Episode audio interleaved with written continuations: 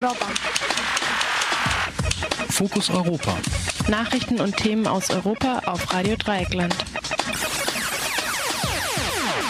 Radio Dreieckland. Radio Dreieckland, das Morgenradio und zuletzt noch ein weiteres europäisches Thema. In der sogenannten Gürtelaffäre scheint sich äh, die äh, Enthüllung um äh, die Korruptionsaffäre, um die konservativ, ja reaktionär, beinahe faschistoide Partei, Partido Popular, die die Regierung stellt, immer enger zuzuspitzen oder zuzuschnüren. Am Telefon begrüße ich Ralf Streck, unseren Baskenland- und Spanien-Korrespondenten. Erstmal Hallo ins Baskenland, Ralf. Jo, guten Morgen. Guten Morgen.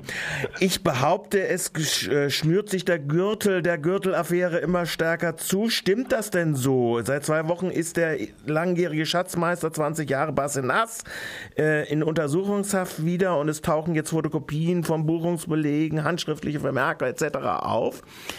Aber die PP scheint es aussitzen zu wollen, oder? Ja, das machen die immer natürlich. Äh, die nutzen halt ihre ähm, äh, absolute Mehrheit und äh, ja die ziemliche Geschlossenheit innerhalb der Partei, die ja äh, durch diese Affäre ja von oben bis unten, also von einfachen äh, Basismitgliedern bis zum Ministerpräsident äh, verstrickt ist in diesem in diesen Skandal. Ähm, du hast äh, gesagt, dass der der Barcenas, der ähm, ehemalige Schatzmeister, schon wieder im Knast ist. Der ist zum ersten Mal im Knast. Ähm, der wurde vor okay. zwei Wochen inhaftiert, nachdem ja. er sich immer weiter in Widersprüche verstrickt hat.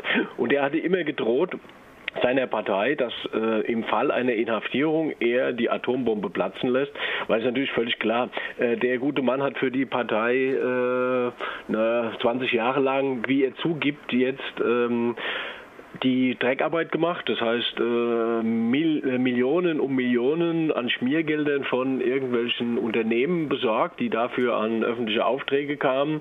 Und dieses Geld wurde dann entweder äh, illegal in den Wahlkampf gesteckt oder direkt als Zusatzlöhne an die äh, verschiedenen Parteimitglieder aus irgendwelchen Gründen verteilt. Ähm, bisher waren das, das war eben im Januar der Fall, da hatte die große Zeitung El País, das war so der, der Opposition nahestehende Zeitung ähm, die Kopien seiner handschriftlichen, handschriftlich geführten äh, Schattenbuchführung äh, veröffentlicht, zum Teil, die waren nicht ganz vollständig. Mhm. Jetzt hat aber äh, Barcenas, er hat immer, bis, bis zu seiner Inhaftierung hat er immer abgestritten, dass das seine yeah. Buchführung sei. Ähm, jetzt hat er, kurz bevor er in den Knast kam, hat er mit der äh, konservativen Tageszeitung El Mundo, die damals für die PP auch äh, Wahlkampf gemacht hat, ähm, der, mit denen hat er ein Interview gemacht, hat zugegeben, dass es seit 20 Jahren sich die Partei mindestens seit 20 Jahren äh, illegal finanziert, ähm, hat die Originaldokumente dem ähm, Direktor der Zeitung übergeben und der äh, mit der Bitte, sie an den ähm, Untersuchungsrichter weiterzuleiten im Fall, dass er tatsächlich in, äh, inhaftiert wird. Mhm. Und jetzt wird natürlich die Lage tatsächlich schwierig. Also in jedem normalen Land der sich irgendwie demokratisch nennt, wären die alle längst zurückgetreten. Weil ähm, es ist völlig klar, dass, dass, dass die ähm, PP-Führung von oben bis unten äh, die, die Bevölkerung belügt. Und äh, allein das reicht normalerweise aus, dass ein Ministerpräsident von seinem Amt zurücktreten muss. Ganz abgesehen davon, dass der nach Angaben seines Schatzmeisters ähm, ungefähr 300.000 Euro aus den Schwarzgeldkassen gekriegt hat, die er natürlich auch nicht versteuert hat oder sowas. Ne? Mhm. Ist, ich ich habe sogar ein Datum gelesen von 1,6 Millionen und vom Gesamtvolumen von den äh, äh, Schwarzgeldkonten von 48 Millionen Euro. Ja, das ist aber nur das, was äh, im Moment be bekannt ist, was über, über die 48 Millionen, über die, über die er verfügt. Ja. Ähm, er hat selbst gesagt, ähm, wenn ähm, er hat sich jetzt bereit erklärt, mit der Justiz zusammenzuarbeiten und er hat nochmal eine klare Drohung an die an seine Partei ausgesprochen, ähm, dass er über Dokumente verfügt, äh, die die Regierung stürzen lassen würden, weil äh, die Gesamtsummen, um die es da geht, äh, bisher nur zu einem kleinen Teil bekannt äh, sind. Das heißt, äh, die Regierung hat einen dicken Skandal nach wie vor an der Backe, aber sie scheint die frankistische Methode des Aussitzens zu beherrschen, oder? Ja, das ist halt, ähm, das haben sie halt lange geübt. Das ist ihnen ja auch meistens ähm, ganz gut damit gegangen. Ähm, das hat noch, ähm, ja, es wird begünstigt durch, äh, würde ich sagen, zwei Faktoren. Der eine Faktor ist der europäische, dass sich natürlich, nachdem wir haben das ja gerade erlebt, ein bisschen mit Portugal, Regierungskrise ja. in Portugal, dass natürlich dann die Euro-Krise wieder auf die Tagesordnung kommt. Jetzt kann man sich natürlich ausmachen, was dann in Brüssel los wäre, wenn, ähm, wenn jetzt Spanien umfällt. Ne? Ja. Dann wird natürlich das Ganze, weil Spanien das viertgrößte Euroland ist, natürlich äh, ganz anders aufkochen. Deswegen hat natürlich auch unsere äh, Bundeskanzlerin Angela da äh, keine größeren Interesse, dass es da jetzt an der Stelle zum Sturz der Regierung kommt. Und das andere ist die interne Frage, dass die Sozialisten die Opposition, äh, größte Oppositionspartei äh, derartig äh, ja derartig schwach ist, also die die kriegen einfach die Kurve nicht nach dem Unfug, den sie da jahrelang betrieben haben. Ähm, die sehen natürlich ähm, im Moment auch keinen Sinn da drin, jetzt Neuwahlen ähm, äh, auszurufen, ähm, weil in dem Fall würde die Vereinte Linke und andere kleinere Parteien wahrscheinlich deutlich zulegen, wie das ja. Ähm, in den verschiedenen Regionalwahlen schon zu beobachten war, und es würde die Macht von den Sozialisten noch zusätzlich schwächen. Und und das gefällt denen natürlich auch nicht. Von daher sind die auch nicht sehr stark interessiert daran, dass es jetzt irgendwie die Regierung stürzt und Neuwahlen äh, gibt.